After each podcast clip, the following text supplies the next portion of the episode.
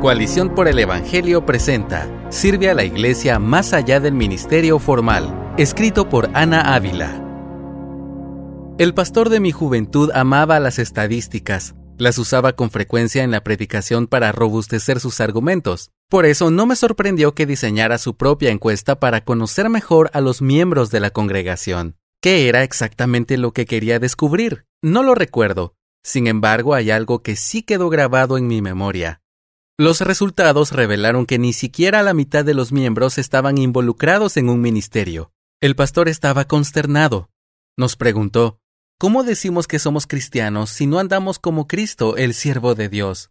Esta anécdota me anima y entristece al mismo tiempo. Ciertamente la Iglesia necesitaba recordar que todos los cristianos son siervos, no solo los pastores y líderes.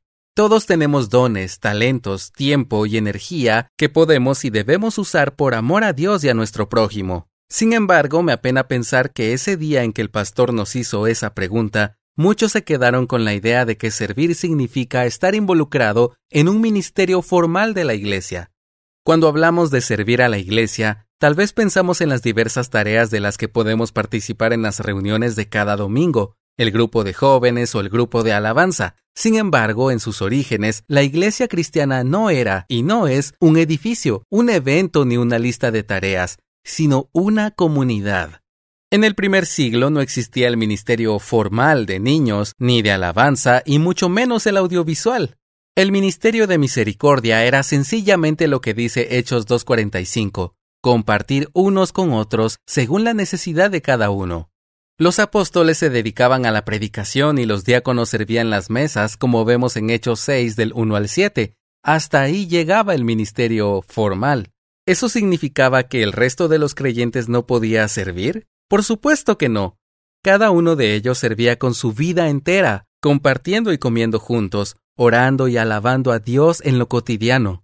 En Hechos 2.46 observamos que los primeros cristianos día tras día continuaban unánimes en el templo y partiendo el pan en los hogares. Ellos se reunían formalmente para adorar a Dios, primero en el templo judío y después en casas, y luego andaban juntos en lo cotidiano. Servían a su prójimo en la vida ordinaria.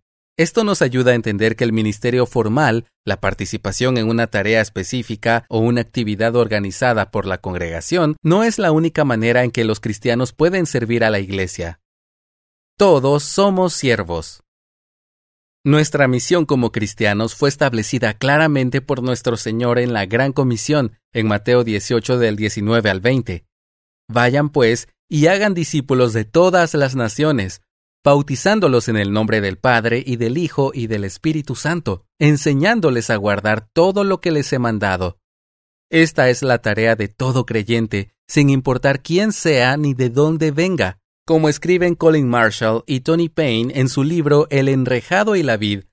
No hay dos clases de discípulos, los comprometidos, que realmente sirven a Jesús y a su Evangelio, y el resto. Ser discípulo es ser un hacedor de discípulos.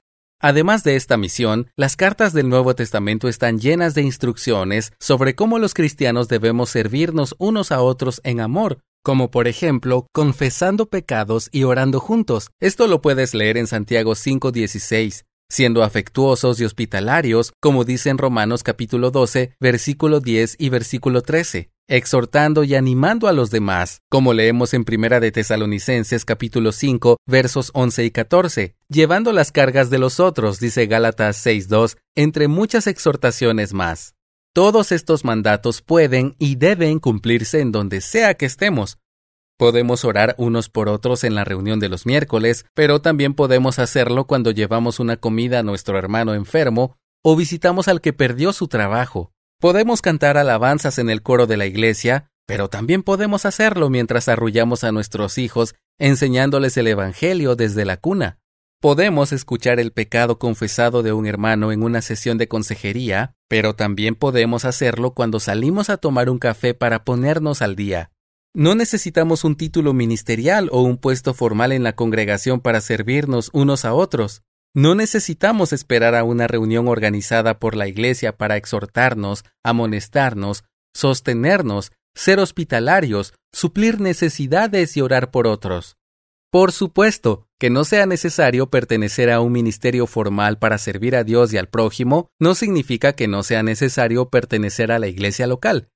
Esto no es una apología para los cristianos solitarios. La escritura es clara. En Hebreos 10 del 24 al 25 leemos, Consideremos cómo estimularnos unos a otros al amor y a las buenas obras, no dejando de congregarnos como algunos tienen por costumbre, sino exhortándonos unos a otros, y mucho más al ver que el día se acerca.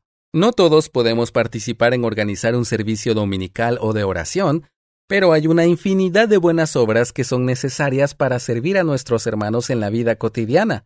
Para conocer esas necesidades y tener oportunidades de suplirlas, debes ser parte de una iglesia local. Evalúa los recursos que tienes disponible ahora mismo. Todos somos diferentes y estamos en etapas de vida diferentes. Algunos podrán hacer mucho y otros podrán hacer poco, pero ese no es el punto. Como la viuda pobre en Lucas 21, si lo único que tienes para ofrecer es el equivalente a dos moneditas, entrégalas de corazón. Observa el lugar donde Dios te ha puesto ahora mismo, ya sea en tu hogar, la escuela o la oficina. ¿Cómo puedes servir en esos contextos? ¿Puedes invitar a alguien a almorzar y leer la Biblia juntos? ¿Puedes preparar el doble de tu comida preferida y llevársela a alguien enfermo en tu iglesia? ¿Puedes hacer un grupo de estudio bíblico en tu universidad? Las posibilidades son infinitas. Tu misión es hacer discípulos. Tu tarea es amar, orar, sostener, exhortar, animar, confrontar. El lugar donde estás no debe detenerte de hacer lo que Dios te ha llamado a hacer. Así que ve y haz discípulos en la reunión de la iglesia y fuera de ella. Gracias por escucharnos. Si deseas más recursos como este, visita coaliciónporelevangelio.org.